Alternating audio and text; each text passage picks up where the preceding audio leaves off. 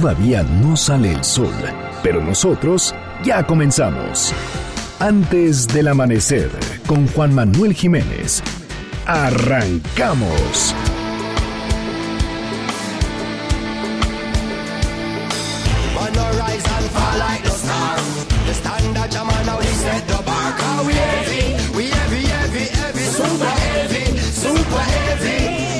Surprise weapons, me girl keep on. That's why me enemies have to keep so far. Cause we heavy, we heavy, heavy, heavy, super heavy, super heavy. You better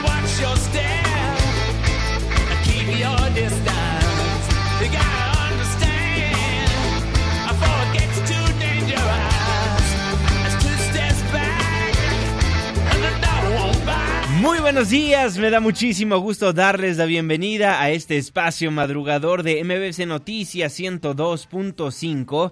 Gracias por acompañarnos antes del amanecer. Mi nombre es Juan Manuel Jiménez y como todos los días, como todas las mañanas, lo invito a que nos acompañen, a que nos sintonicen hasta las seis en punto para que desde muy temprano se informe de las noticias más relevantes de nuestro país. En este espacio, en este programa que hacemos absolutamente todos, por lo cual lo invito a formar parte de la expresión en línea y nos deje saber lo que opina de lo que le presentamos a lo largo de estos 60 minutos de información. En Twitter me encuentra como arroba Juanma Pregunta, en Facebook como Juan Manuel Jiménez, nuestro WhatsApp 55 16 34 53 95. Estamos escuchando a Super Heavy en estos momentos con su canción Super Heavy. Le recuerdo que siempre ponemos la música que usted nos solicita a través del 5166-1025 o a través de nuestras redes sociales. El próximo lunes, ¿a quién le gustaría escuchar? Márquenos, escríbanos en redes sociales. El día es viernes, la fecha 22 de noviembre de 2019, la hora 5 de la mañana con 4 minutos. Por fin es viernes. Estamos en MBC Noticias. Antes del amanecer.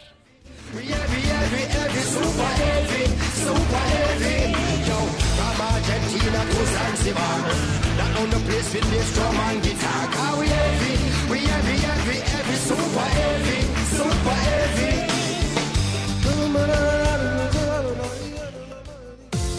¿De quién es el santo?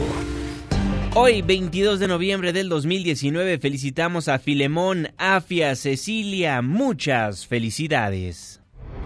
Clima. 5 de la mañana con 5 minutos, Marlene Sánchez. Hola Juanma, muy buen día para ti nuestros amigos del auditorio. Les informo que se pronostican lluvias fuertes en Guerrero, Oaxaca, Nuevo León y Tamaulipas, así como temperaturas bajo cero en sierras de Chihuahua y Durango. En contraste, los termómetros marcarán valores de 35 a 40 grados Celsius en zonas de Sinaloa y Jalisco. Estas condiciones serán generadas por los frentes fríos número 16 y 17, así como la onda tropical número 54. Para la Ciudad de México tendremos cielo parcialmente nublado por la mañana, con incremento de nubosidad por la tarde y probabilidad de lluvias dispersas. Se prevé una temperatura máxima de 26 grados Celsius y una mínima de 13. Este fue el reporte del clima antes del amanecer. Muchísimas gracias Marlene Sánchez y gracias a usted también por sintonizarnos antes del amanecer a través de la señal que sale de MBC Noticias 102.5. Saludo con gusto a todas las personas que nos ven y nos escuchan a través de nuestra página de internet mbcnoticias.com y por supuesto que le mandamos un caluroso abrazo a las personas que nos honran con su presencia a través de las distintas aplicaciones que hay en los teléfonos inteligentes. El reloj está marcando las 5 de la mañana con 7 minutos. Le voy a informar. Arrancamos este espacio informativo dándole a conocer lo que es noticia en tiempo real. Le hago un recuento rápido de lo que está pasando en la Cámara de Diputados. El viernes se tuvo que haber aprobado el presupuesto de egresos 2020, pero debido a que los campesinos estaban manifestándose a las afueras de San Lázaro, se postergó la sesión al miércoles de la siguiente semana. Se tomaron el puente los diputados, llegó el miércoles, no hubo sesión. Ayer por fin en una sede alterna, en el poniente de la Ciudad de México, en la Expo Santa Fe, es donde los diputados decidieron sesionar. En estos momentos continúa la discusión, ya en lo particular me parece, ahorita nos dice Angélica Melín del presupuesto de egresos 2020. Mi querida Angélica, vaya sesión larga, larguísima, ¿cómo estás? Muy buenos días. ¿No tenemos Angélica Melín? Se nos cayó la llamada, me voy a otra nota, ¿qué hacemos? ¿Me voy a otra nota? Nos vamos a otra nota. Bueno, en unos momentos más nos vamos con Angélica Melín para que nos dé a conocer qué es lo que está pasando en tiempo real en esta sede alterna de la Cámara de Diputados debido a que no pueden sesionar en San Lázaro. ¿Por qué? Porque los campesinos se siguen manifestando. Se aprobó la noche de ayer en comisiones el presupuesto de egresos 2020. Ahora la plática está en lo general y en lo particular ya en el Pleno. Veremos la información que nos da a conocer Angélica Melín en unos momentos más. Por lo pronto nos vamos, ya tenemos a Angélica. Ahora sí, Angélica, ¿cómo estás? Muy buenos días. Buenos días, te saludo con mucho gusto y también saludar al auditorio, pues entre protestas, gritos y con la notoria ausencia de los diputados del PAN, está avanzando, al menos en la votación en lo general, el presupuesto del 2020. Esto, Juanma, en medio de un proceso de dictaminación y de negociación realmente tortuoso, 11 días de bloqueo total a la Cámara de Diputados por parte de organizaciones campesinas y sociales. Los diputados tuvieron que sesionar en una sede alterna, no querían hacerlo, pero a final de cuentas no les quedó otra opción. Eligieron la Expo Santa Fe en el poniente de la Ciudad de México y en medio de un fuerte dispositivo de seguridad que incluyó vallas antimotines, policías armados, decenas de policías armados y la movilización en camiones hacia el salón donde se instaló el pleno y donde todavía están trabajando los diputados federales, esto en la discusión en lo particular. Los congresistas, Juanma, partieron desde distintos puntos de la ciudad con un rumbo a este búnker donde se instaló eh, pues este centro de trabajo en, en, la Expo Santa Fe, donde reanudarían, reanudaron, así lo hicieron, la sesión que inició el pasado 6 de noviembre y bueno, pues ya aprobaron en lo general el dictamen del presupuesto de egresos que previamente avanzó en comisiones. Los diputados de Morena, que antes repudiaban las sedes alternas, bueno, pues en esta ocasión la celebraron con singular alegría. Escuchamos al diputado coordinador de Morena, Mario Delgado. Estamos rumbo a una sede alterna para aprobar el presupuesto de egresos. La Cámara sigue tomada no pudimos acceder a nuestro recinto, entonces vamos a una sede alterna. Aquí todo el grupo de parlamentario de Morena unido y listo para aprobar el presupuesto. ¿Se puede o no se puede? Sí, se puede.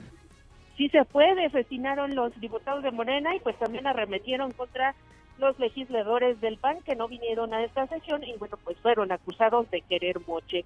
Ya en este lugar alterno de trabajo, los diputados tuvieron que legislar literalmente en las rodillas. La presidenta de la mesa directiva de la Cámara de Diputados, la panista Laura Rojas, reconoció que la Cámara estaba paralizada y bueno, pues después de 11 días de bloqueos ya tenía que ponerse a trabajar. Escuchamos a la diputada Rojas Hernández que siempre lo más importante es el diálogo, es la tolerancia, es la escucha. Eso fue a lo, a lo, que le apostamos y en estos momentos pues ya no era posible seguir manteniendo la parálisis legislativa, pero yo no de ninguna manera creo que haya sido un tiempo desperdiciado el escuchar, el escuchar a todos los actores, a todos los manifestantes, como se hizo absolutamente a todos, no es nuestra obligación y, y reiterar, la Cámara de Diputados va a cumplir con su obligación de aprobar un presupuesto.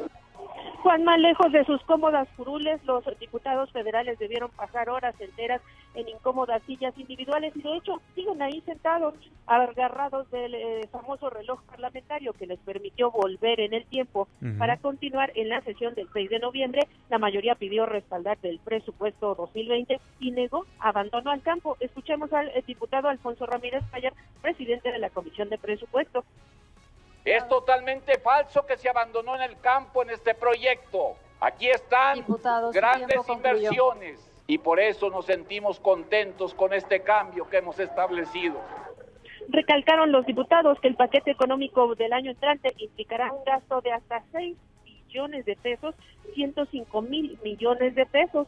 De los más de 20 mil millones de pesos que han sido reasignados, le tocaron más recursos a los programas prioritarios del Ejecutivo Federal como Sembrando Vida, la refinería en Dos Bocas, el aeropuerto en Santa Lucía y a la Secretaría de Bienestar. Los recortes, por el contrario, le tocaron a los organismos autónomos como el Instituto Nacional Electoral al que se le rebajaron más de mil millones, incluso a la Fiscalía General de la República y al Poder Judicial también le tocó apretarse el cinturón. El dictamen de los egresos, Juanma, fue calificado como ilegal, electoral y clientelar por la oposición que hizo énfasis en esta polémica del reloj parlamentario. Escuchemos a la diputada del PRI, Mariana Rodríguez.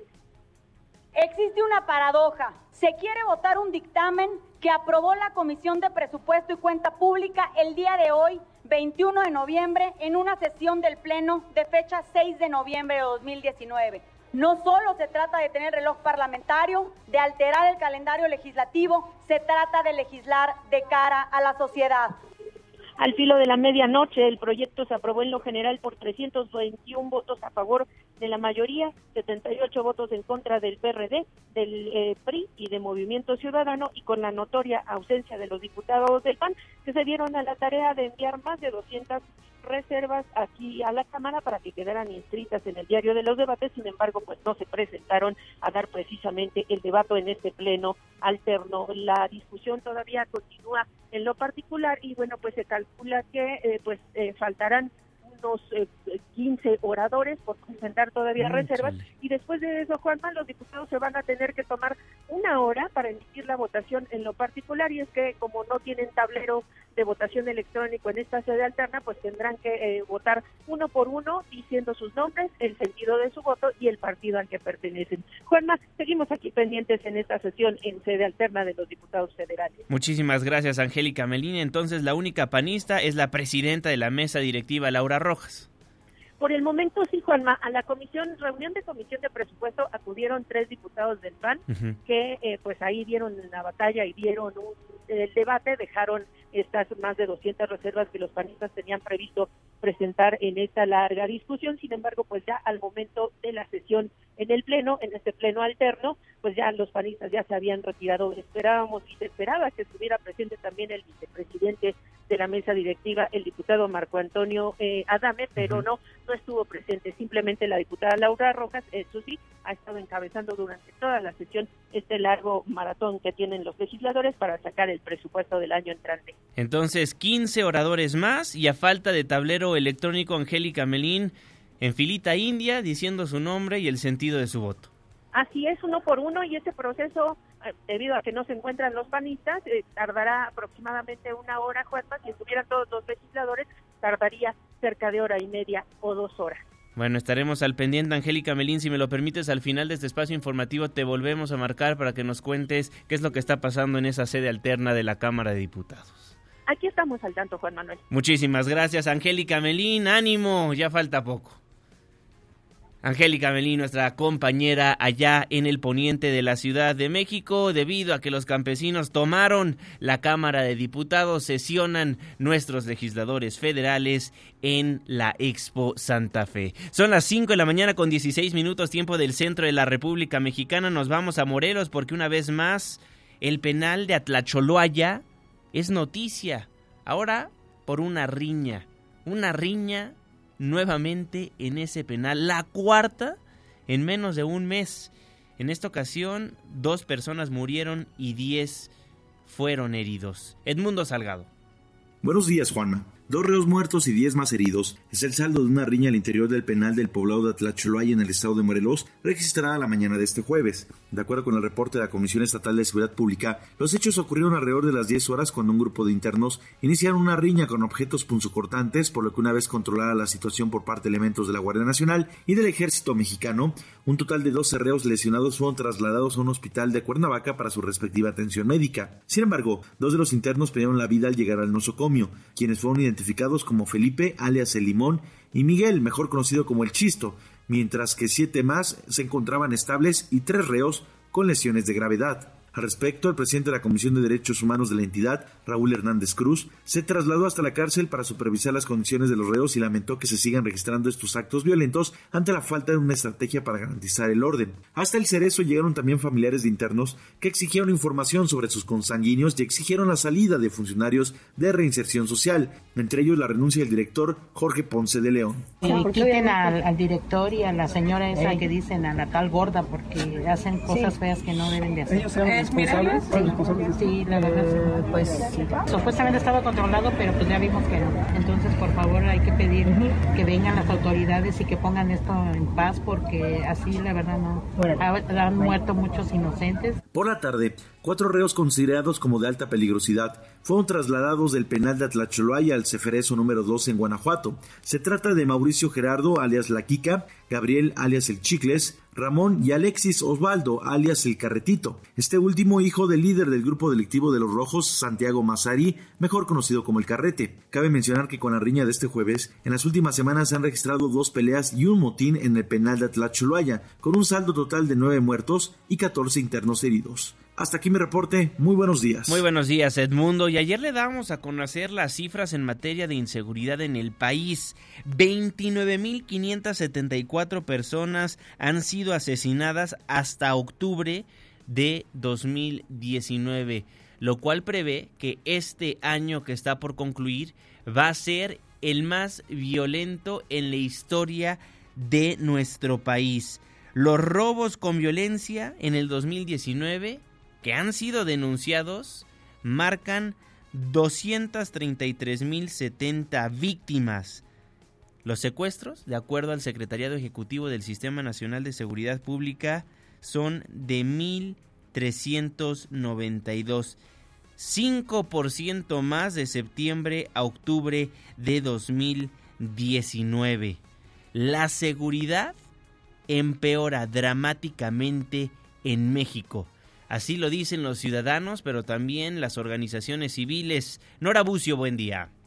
Juanma, te saludo con gusto y te comento que el Observatorio Nacional Ciudadano, Seguridad, Justicia y Legalidad, a través de su director general Francisco Rivas, advirtió que las condiciones de seguridad empeoraron dramáticamente en México con relación al año pasado, con el incremento de delitos como el homicidio doloso, secuestro, extorsión y otros, y de no modificarse la estrategia, esta tendencia podría continuar. En conferencia de prensa explicó que durante este año el gobierno que encabeza el presidente Andrés Manuel López Obrador destinó solo el 0.89% del Producto Interno Bruto al combate a la delincuencia y violencia, lo que significa que es el año con menores recursos en la historia del país y aún así se gasta poco y mal y para el próximo año con un incremento del 8% con relación a este año solo se invertirá menos del 2% del Producto Interno Bruto. El observatorio destacó que las cifras encontradas en los primeros 10 meses de este año muestran un incremento de 1.4% en homicidio doloso,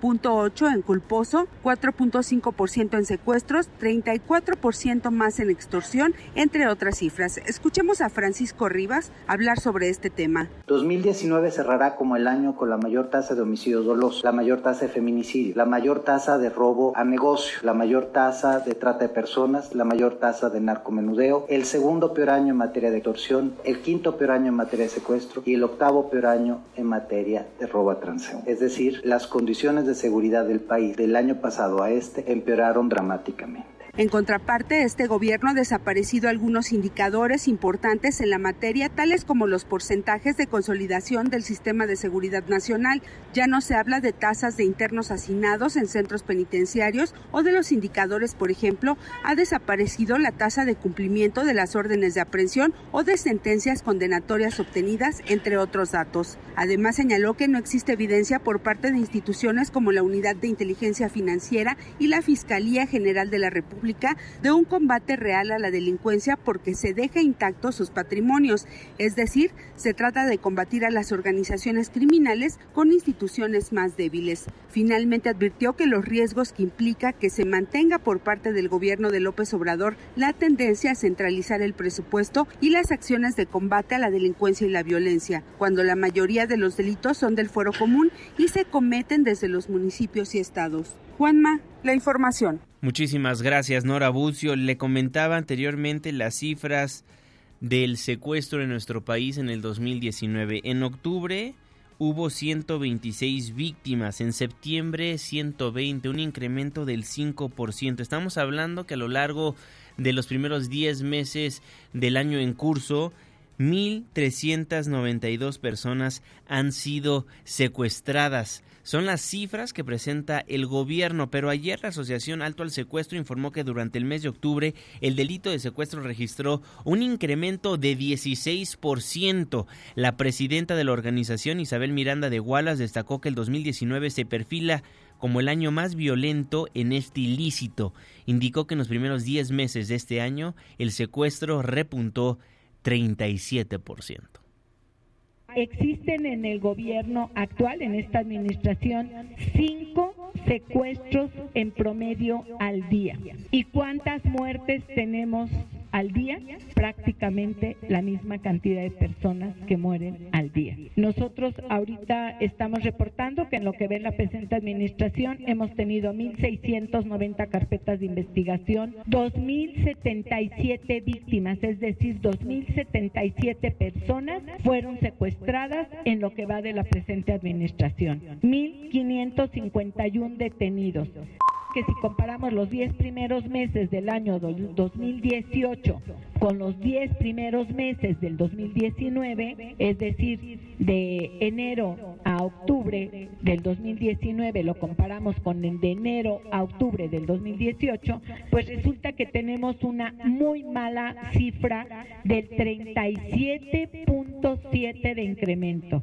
Es decir, los secuestros, si comparamos el año pasado, tenemos muchos más secuestros que el año pasado. Esa es nuestra realidad ahorita. Casi 38% más 38% más que el 2018 únicamente en el ilícito de secuestro. Han secuestrado al, al por mayor en la República Mexicana en el 2019. Las cifras son más altas de alto al secuestro que del Secretariado Ejecutivo del Sistema de Seguridad Pública porque normalmente alto al secuestro mete las pues las víctimas que no fueron formalmente a un ministerio público a denunciar lo que les pasó. Son las 5 de la mañana con 25 minutos y ante las cifras que demuestran que 2019 será el año más violento del que se tenga registro, senadores de oposición exigieron al gobierno federal que cambie la estrategia para enfrentar la crisis de inseguridad que vive el país. Las y los senadores del PAN, así como miles de mexicanos, demandamos nuevamente un cambio, un golpe de timón para frenar esta crisis de inseguridad. Asimismo, pedimos, exigimos que nos den a conocer su estrategia. No basta solamente con la de abrazos, no balazos. No podemos seguir caminando a oscuras sin saber hacia dónde quieren llegar. Es lo mínimo que pedimos las y los mexicanos. Ya el empresario Carlos Eldín dijo que para la economía recomendaba una estrujada de inversión. La pregunta es, para la inseguridad, ¿qué tipo de estrujada se requiere? Yo creo que es una estrujada de autocrítica y de neuronas por lo menos de haber una revisión de fondo, porque ahí están los números y de que no están funcionando las cosas, no están funcionando. Si 11 meses o 12 meses es suficiente o no para evaluar, pues habrá que ponerlo eh, sobre la mesa, pero de que las cosas no están bien y van para peor, ese es un hecho. Estamos viviendo un coletazo que nosotros señalamos por haber pasado a esta liberación de más de 40 mil personas de prisión, por haber eh, vuelto laxo la respuesta del sistema penal y obviamente porque sigue, ustedes lo ven todos los días, sigue presente la puerta giratoria. Mientras eso no cambie, va a ser muy difícil que se pueda tener un cambio sustancial. Este año, aunque es responsabilidad ya del presidente Andrés Manuel López Obrador, está recibiendo los coletazos de dos sexenios violentos. Venía en espiral el crecimiento de la violencia. Yo estoy seguro que va a haber resultados pronto. Eh, la Guardia Nacional apenas está ah, agrupando, pero aún no tenemos eh, los resultados que quisiéramos. Bueno, ahí las voces de nuestros legisladores federales en cuanto a las cifras que presentó el Secretariado Ejecutivo del Sistema Nacional de Seguridad Pública. Y este viernes el presidente Andrés Manuel López Obrador en más información mandará una terna solo integrada por mujeres para elegir al nuevo integrante de la Suprema Corte de Justicia de la Nación.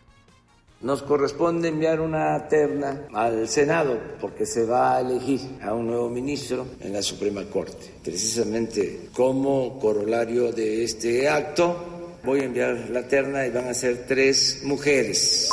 No va a haber en este gobierno discriminación, no vamos nosotros a apostar por la desigualdad, vamos a garantizar derechos como están establecidos en las leyes, en la Constitución, y no habrá machismo. Vamos a seguir en el gobierno procurando que haya igualdad. De manera extraoficial se habla que Margarita Ríos Farjat, la actual titular del Servicio de Administración Tributaria, Ana Laura Magaloni y Diana Bernal Ladrón de Guevara, integrarán la terna de aspirantes para ocupar la vacante en el máximo tribunal de nuestro país, en la Suprema Corte de Justicia de la Nación. Margarita Ríos Farjat, Ana Laura Magaloni y Diana Bernal Ladrón de Guevara. Son las 5 de la mañana con 28 minutos tiempo del centro de la República Mexicana. La Coordinación Nacional de Protección Civil anunció que próximamente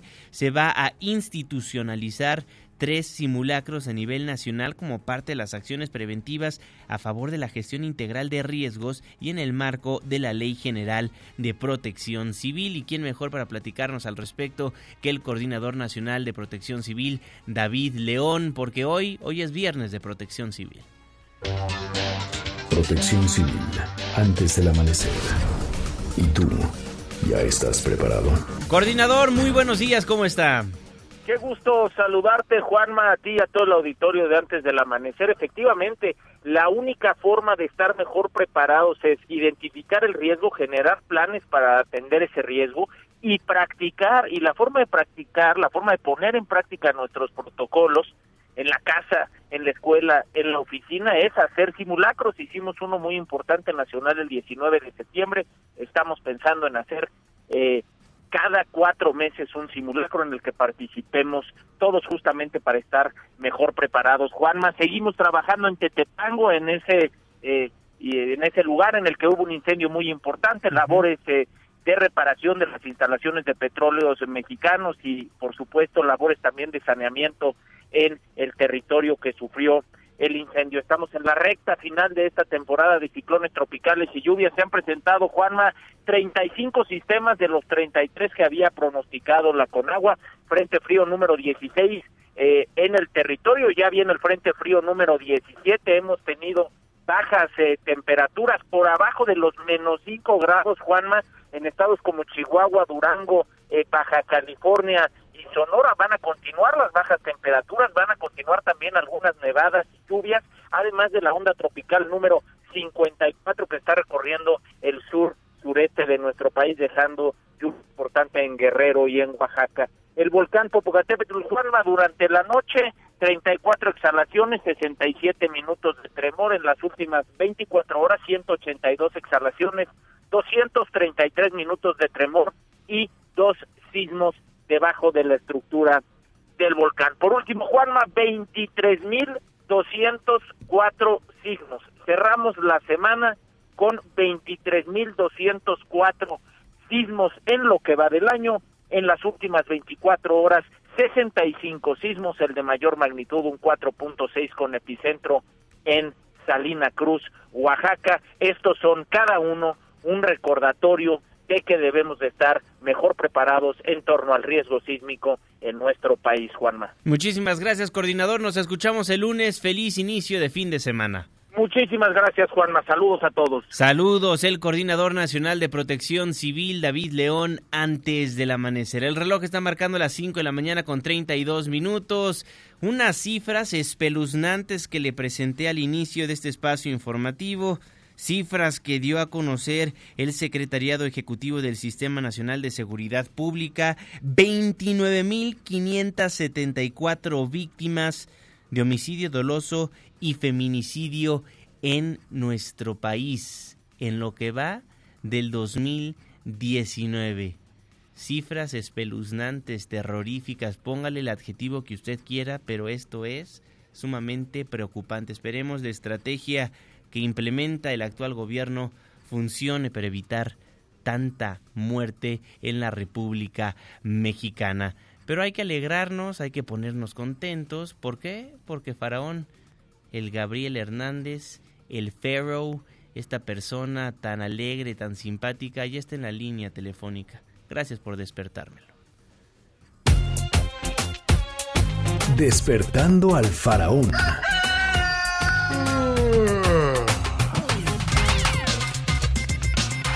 Mi querido Gabriel Hernández, el faraón del espectáculo, muy buenos días, ¿cómo estás? Mi querido Juanma, qué gusto saludarte. Eh, sí, efectivamente ya estamos bien despiertos porque tenemos mucha mucha información y me dicen que hay poco tiempo. Así es que vámonos rápidamente a platicar acerca de un evento que ocurrió anoche, que es eh, la prueba de que el esfuerzo, el talento y la constancia tienen que, siempre van juntas en esas historias de éxito. Y te lo cuento porque ayer se celebró eh, el décimo aniversario de vida de ese personaje reverente del Internet, del YouTube concretamente, que se, que se hace llamar el escorpión dorado. Ándale, 10 años a poco.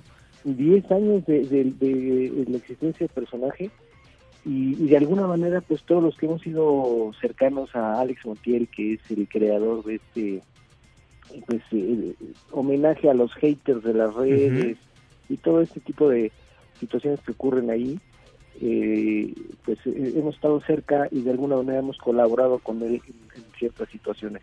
Fíjate que yo tengo la fortuna de, poder presumir que he aparecido en alguno de esos videos con él. Ahí el día que fuimos a, a los estudios Paramount con Cristian Martinoli y Luis García que participaban en su debut como actores de doblaje.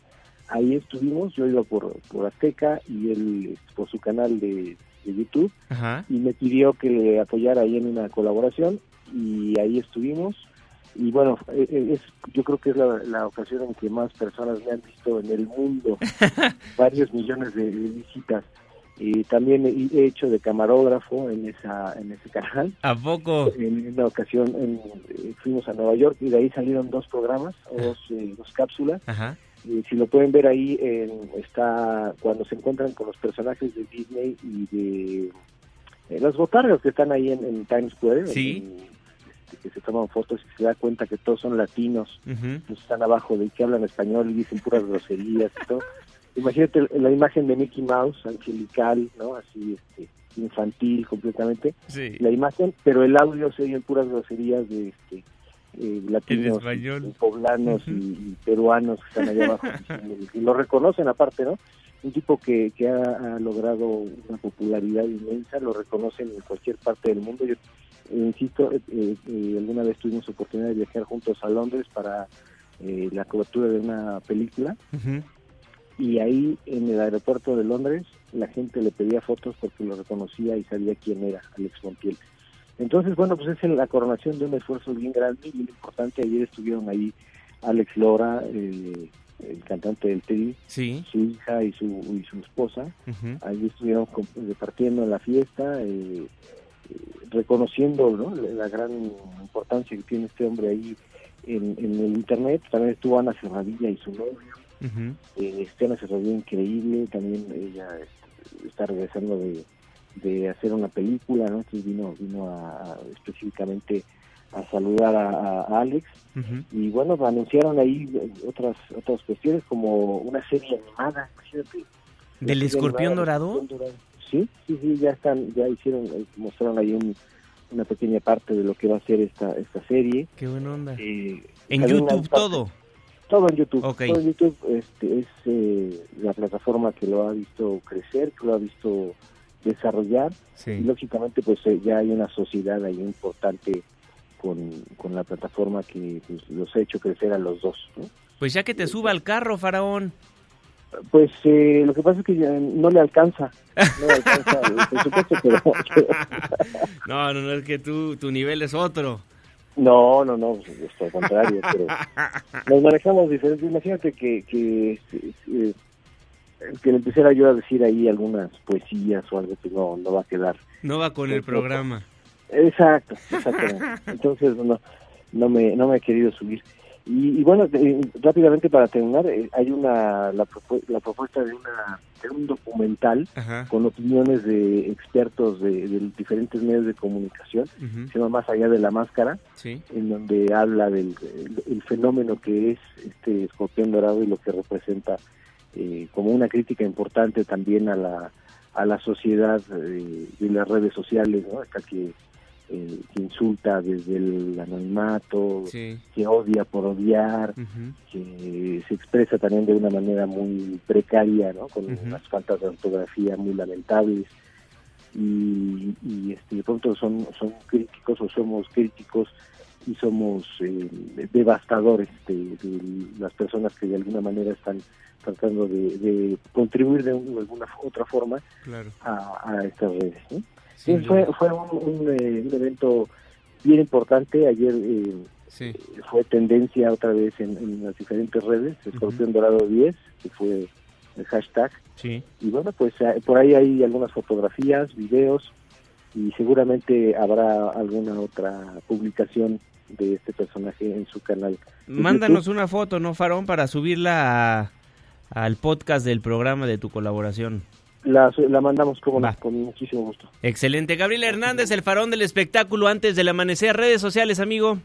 Arroba faraón-gabriel en Twitter, eh, Instagram, el farón del espectáculo en Facebook y bueno, los diferentes eh, espacios de Azteca Noticias y de ADN 40 el fin de semana. Muy bien, mi querido farón. Muchísimas gracias. Muy buenos días. Un abrazo para todos. Gabriel Hernández, el farón del espectáculo antes del amanecer. Son las 5 de la mañana con 39 minutos, tiempo del centro de la República Mexicana. Nos vamos un breve corte comercial, nos vamos a la pausa. Al volver platicaremos de lo que decretó ayer el gobierno capitalino después de 11 meses de que lo pedían distintas agrupaciones feministas. Decretan alerta de género en la Ciudad de México. Twitter arroba Juanma Pregunta, Facebook Juan Manuel Jiménez, WhatsApp 55 16 34 5395, Super Heavy Energy, le tengo el reporte vial, la pausa, ya vuelvo.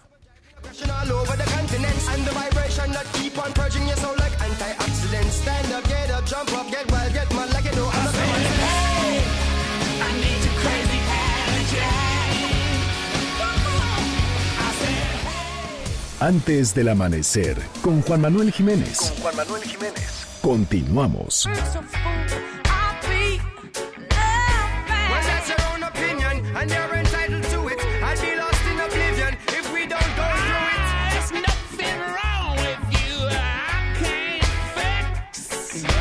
Gracias por continuar con nosotros, gracias por madrugar. Yo soy Juan Manuel Jiménez y me da gusto nuevamente darle la bienvenida a este espacio del 102.5. Le recuerdo que nos escuchamos de las 5 hasta las 6 de la mañana de lunes a viernes. Forme parte de la expresión en línea en Twitter, me encuentra como arroba Juanma Pregunta, Facebook Juan Manuel Jiménez, WhatsApp 55 16 34 53 95. Son las 5 de la mañana con 43 minutos. Saludo con gusto como todos los días, como todas las mañanas al jeque de los deportes, Luis Enrique Alfonso. Muy buenos días. Deportes con Luis Enrique Alfonso. Mi querido Juan, amigos de antes del amanecer, vámonos con la información deportiva, entrando en materia de volada. Juan Mate, comento que se presentó ayer un convenio entre la Secretaría de Hacienda y la Liga MX. Enrique Bonilla estuvo por parte de la liga y por parte de, digamos, el área de inteligencia financiera, el doctor Santiago Nieto Castillo. Firmaron un convenio para hacer del fútbol mexicano limpio y transparente, dicen, mediante un intercambio de información y un mayor control financiero. Es decir, que no haga chanchullos, Juanma, que recordarás que, que empezaron a entregar una serie de eh, auditorías, citatorios en algunos equipos hace, ¿qué será? Un semestre. varios equipos que estuvieron involucrados. Y el tema y el objetivo es que no exista... Eh, pues eh, cuestiones ahí turbias, ¿te acuerdas de los dobles contratos también que salieron a la luz de jugadores, de técnicos? Eso está penado por la ley, no puede haber un doble contrato en ninguna parte del mundo. Y eso se hacía en el fútbol mexicano o se hace. O sea, el fútbol mexicano mueve 100 mil millones de pesos por año y de pronto hay un cierto vacío el cual se quiere evitar y bueno, pues se va a compartir información de tal manera que eh, pues tanto Hacienda como la liga y los equipos participen de manera activa. Bueno, eh, vamos a escuchar a Enrique Bonilla que se le veía muy contentote. El asunto es que ya, ya no andan ahí pisando los talones firmamos un convenio de colaboración con la Secretaría de Hacienda, en particular con la Unidad de Inteligencia Financiera y con su titular, el doctor Santiago Nieto, como muestra del compromiso que tenemos con la transparencia y como la prueba más clara de la disposición que tenemos para trabajar de la mano de las autoridades. Bueno, entrando en materia con esta jornada que es muy importante, Juanma, porque queda un boleto. Hay como cinco equipos coqueteando. En realidad, solamente Monterrey lleva mano directa, porque si gana, vale cachete los que, lo que los demás puedan hacer en esta jornada. Pero Chivas quiere despedirse de buena manera, tiene esperanzas de liguilla, pero tiene que esperar que Pachuca y Pumas empate, que pierda Tijuana, que pierda Monterrey que haga un eclipse Saturno con Urano, que haya una lluvia de estrellas, en fin, muchas cosas. Pero en realidad eh, lo, importante va más allá de, lo, de lo deportivo. Va a ser un partido especial el de mañana porque primero eh, el homenaje a Jorge Vergara. Eh, se está pensando algo, algo especial más allá de la misa que va a haber el día domingo, pero evidentemente es el marco ideal para hacer algo en memoria de, de un hombre que le dio otro sentido a las chivas. Y por otro lado, Carlos Salcido un emblema del equipo del rebaño en los últimos años, juega su último partido como jugador en activo profesional. Juega ahora en el Veracruz y se va a despedir eh, enfrentando a las Chivas, ¿no? De casualidades del destino, pero interesantes. Escuchemos lo que dice Jesús Sánchez, apodado El Chapo, quien habla sobre estas cuestiones que se van a vivir muy emotivas el día de mañana allá en el estadio de las Chivas. Un líder nato, una persona que siempre está al pendiente de nosotros y, y obviamente personas como esas se extrañan. En lo personal a mí me ayudó bastante y, siempre le estaré agradecido. Carlos ha tenido una carrera muy exitosa dentro del fútbol. Eh, sabemos lo que ha hecho, lo que, lo que ha dejado, el legado que ha dejado y yo sin duda lo pondría entre los cinco mejores jugadores del, del fútbol mexicano. Cruz Azul, bueno, Cruz Azul. Esta nota la podríamos comentar en los últimos 22 años y da lo mismo, ¿eh? Eh, el técnico en, turno, Robert Dante Siboldi, hace un balance negativo de lo que ocurrió, los números, las tristezas, las contrataciones, los pocos resultados, en fin. Vamos a escucharlo, lo de Cruz Azul ya es, insisto, cada seis meses una vergüenza y un, un discurso totalmente recurrente. Un balance, por supuesto, que en resultado es negativo, pero no todo es negativo porque hay cosas que se han ido mejorando y en eso quedo, quedo tranquilo que el equipo fue evolucionando de menos a más, al menos de lo que nosotros pretendíamos en la, forma de jugar. Lamentablemente no nos alcanzó para calificar. Y ahora sí, vámonos con la quiniela mañanebria, Juanma. Quedan cuatro aciertos, me vas ganando por... Eh, esta bendita aritmética, pero bueno, eres, eres bastante, digamos, eh, de Team Marie de Doping Way, te ha salido. Entonces, el asunto está así, tengo que, eh, pues, eh, hacer cuatro aciertos más que tú, tú llevas 58 y yo 54, o si no me carga el payaso. Y, pues, habría que pagar las consecuencias propio de lo que es un bonito desayuno, ¿verdad? Bueno, así que vámonos con los picks, mi querido Juanma. El día de hoy, ahí voy a estar en la transmisión. Puebla contra Necaxa. Voy con el hidrorrayo, Juan Maitú. Empatan, amigo. El perro pelón ante el Leoncio. Voy con empatito, Juanma. Gana León. ¿Tú qué le tiras? Gana León. Muy bien, Querétaro, el Espolón contra Monarcas. Voy empate también. No, va a ganar Monarcas. Monterrey contra el Atlas. Voy con Rayado. Si gana, toda la historia se acaba. Y ya estarían los ocho definidos porque Monarcas aparte también lleva mano. ¿Tú a quién le vas? Monterrey también, amigo. Muy bien, el pobre Cruz Azul ante el Atlético de San Luis, los dos están pues totalmente fuera de posibilidades de liguilla. Aún así voy con la máquina, Juan. Yo sé que tú los odias y que vas a ir en contra. No, voy con Cruz Azul, ¿te parece? Pachuca Pumas. Pumas tiene que ganar y esperar combinaciones. Voy con el Tuzo, Juanma. Voy con el Tuzo. Te estoy copiando, voy con Pachuca también. Chivas, eh, Veracruz, yo voy con Chivas por todo el tema emocional que va a haber. Igualmente. Toluca Santos, Juanma. Voy con Santos. Este diablo no asusta eh, ni en el Averno. Vámonos con el Santos también. Juárez Tigres. Voy con los Tigres, Juanma. ¿Y tú? Pues te voy a copiar mi jeque Tigres. Descansa tu chichicuilote. No, ojalá y pudiera descansar los próximos tres meses, ¿no? Híjole. Ya, ya por ahí que estamos, ¿no? Pero bueno, tú, ya ni para qué te pregunto. este, ya me voy, Juanma, pero antes, este, vamos a, a felicitar, Juanma, una persona un ser humano, un profesional que tú y yo estimamos ritiarto y que respetamos. Eh, Jorge Zarza, que está cumpliendo años el día de hoy. A rato le voy a dar su abrazo. Este, no prometo a Rimón porque lo respeto mucho, entonces este, no me, la puedo pagar cara, ¿verdad? Pero le mando un gran abrazo, le mandamos gran abrazo, Juanma.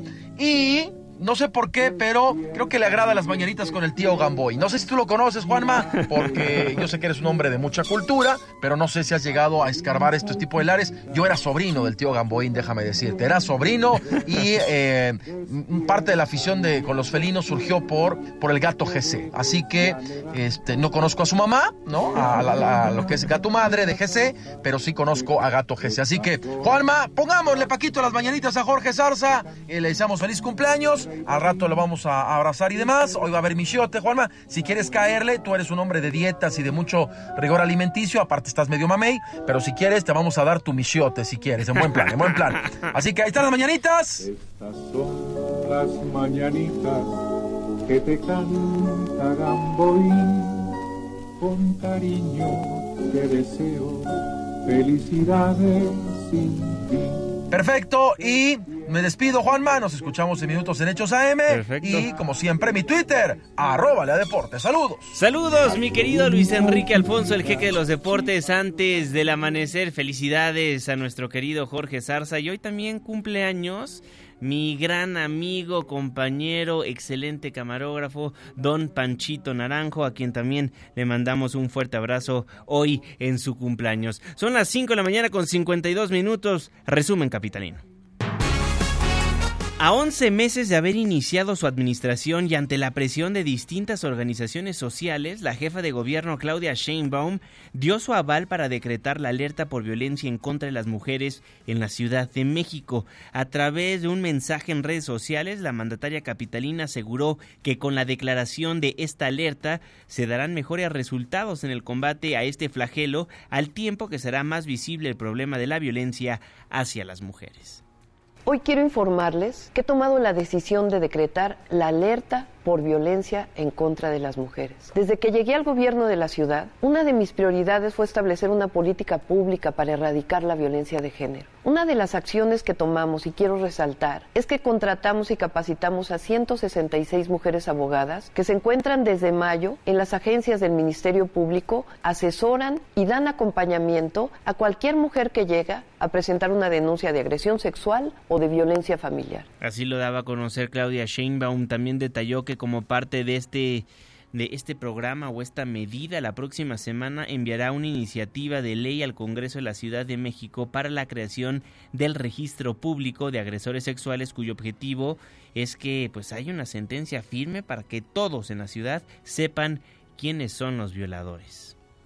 Entre octubre del 2018 y octubre del 2019 subieron en 10% las carpetas de investigación por violación. Y quiero compartir algo muy doloroso que sucede en la ciudad y es que el 65% de los casos de violación se den domicilios y donde se caracteriza al agresor, 95% de los casos se comete por alguien conocido. Todas y todos en esta ciudad debemos decir alto, basta, bueno, se va a crear el registro público de agresores sexuales sentenciados, aprobar la ley Olimpia, sancionar el acoso y violencia digital, es lo que quiere aprobarse en el Congreso Capitalino, es lo que busca esta ley Olimpia. También se va a crear un banco de ADN, como bien se lo acabamos de comentar, y habrá más presupuesto para los centros de atención integral a las mujeres, al igual que más senderos seguros en la ciudad de México. Una buena noticia para quienes vivimos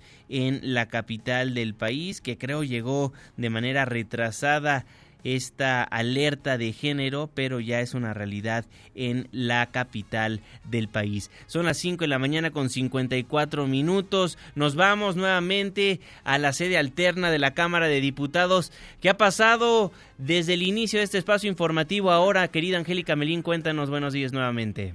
Juan Manuel, de nueva cuenta, muy buenos días, con el gusto de saludarte y de saludar de nueva cuenta al auditorio también. Está ya la votación en lo particular en esta sede alterna que han elegido los diputados federales para trabajar esta expo Santa Fe, este lugar muy, muy lejano de San Lázaro, donde estaban plantados pues las organizaciones campesinas y sociales que bloquearon la Cámara durante 11 días. Está terminando prácticamente esta votación. Uno a uno los diputados tienen que decir su nombre, el, su partido, el sentido de su voto y bueno, pues eh, los eh, diputados que empezaron esta votación fueron los del PRI. En cuanto dijeron su nombre y su voto, rápidamente se salieron los diputados priistas de esta sede alterna y es que ya tienen pues eh, muchas horas. Aquí los legisladores, el lugar ha sido incómodo para ellos, no tiene nada que ver con las cómodas curules que ocupan en San Lázaro. Y bueno pues ya salieron rápidamente casi casi Juan Manuel que corriendo los diputados federales del PRI. Esta votación sigue todavía en proceso, se tardará unos 15 eh, minutos más en lo que el resto de los congresistas emiten su voto. Y después de que se termine esta votación, que por supuesto será en mayoría a favor del presupuesto de ingresos, la mesa directiva de la Cámara pues eh, estará por aprobar este instrumento económico y dirá que se envía al Ejecutivo Federal para que ahora sí entre en vigor. Es lo que ocurre aquí en esta sede alterna, De acuerdo, muchísimas gracias Angélica Melín, muy buenos días y ya a dormir un ratito. Sí, ya veremos eh, qué más eh, sigue en este día para los legisladores y por supuesto descansar un momento. De acuerdo, Angélica Melín, muchísimas gracias. A Manuel, hasta luego. Hasta luego. Ahí Angélica Melín con la información en tiempo real desde la sede alterna de la Cámara de Diputados. Ya inició la votación en lo particular. En unos momentos más, dice Angélica Melín, en unos 15 minutos, ya sabremos lo que era obvio, ¿no? Que iba a pasar el presupuesto de egresos 2020 como lo redactó el el partido político de Morena, como lo envió el presidente Andrés Manuel López Obrador. En lo particular y en lo general, en unos momentos más será aprobado el presupuesto de egresos de la Federación 2020. Pasa al Ejecutivo Federal y ya será aprobado lo que debió haber sido aprobado el pasado viernes, pero como estaba invadida la Cámara de Diputados por los campesinos, decidieron irse a una sede alterna una semana después. Los diputados federales. Pues con eso nos vamos, con eso nos despedimos. Muchísimas gracias por habernos acompañado a lo largo de estos 60 minutos de información y a lo largo de esta semana. Gracias por madrugar, gracias por estar antes del amanecer. Dejamos el 102.5 pero nos pasamos al 104.9. En Exa FM le tengo un resumen de noticias cada hora a la hora hasta las 10 de la mañana y después nos vemos en la televisión en punto de las 7 de la noche en tu ciudad en tiempo real a través de la pantalla de ADN 40, el canal informativo más visto de México. Usted lo sabe, se lo digo frecuentemente a través de MBS Noticias. Este espacio, este programa lo hacemos absolutamente todos, por lo cual es importantísimo para su servidor y para nuestro equipo de trabajo saber cuáles son los problemas a los cuales usted se enfrenta diariamente en la ciudad donde nos hace el favor de sintonizarnos, cuáles son los problemas de su colonia, de su barrio, de su ciudad, dónde tiene que estar el ojo mediático, dónde tenemos que estar apuntando en este espacio. Déjenos saber a través de las redes sociales. En Twitter me encuentra como arroba Juanma Pregunta, Facebook Juan Manuel Jiménez, WhatsApp 55 16 34 53 95. Forme parte de la expresión en línea. A nombre de este gran equipo de trabajo, se despide de ustedes su servidor y amigo Juan Manuel Jiménez. Que pase un extraordinario fin de semana.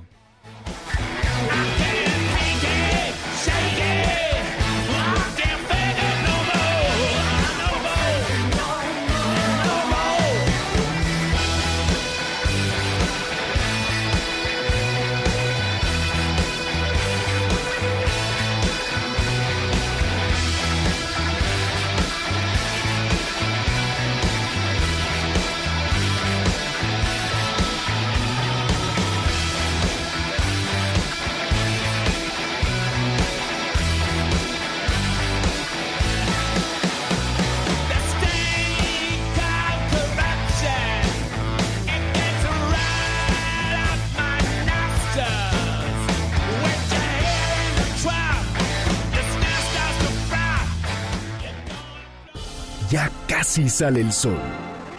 Nos escuchamos el próximo lunes en punto de las 5 de la mañana, antes del amanecer.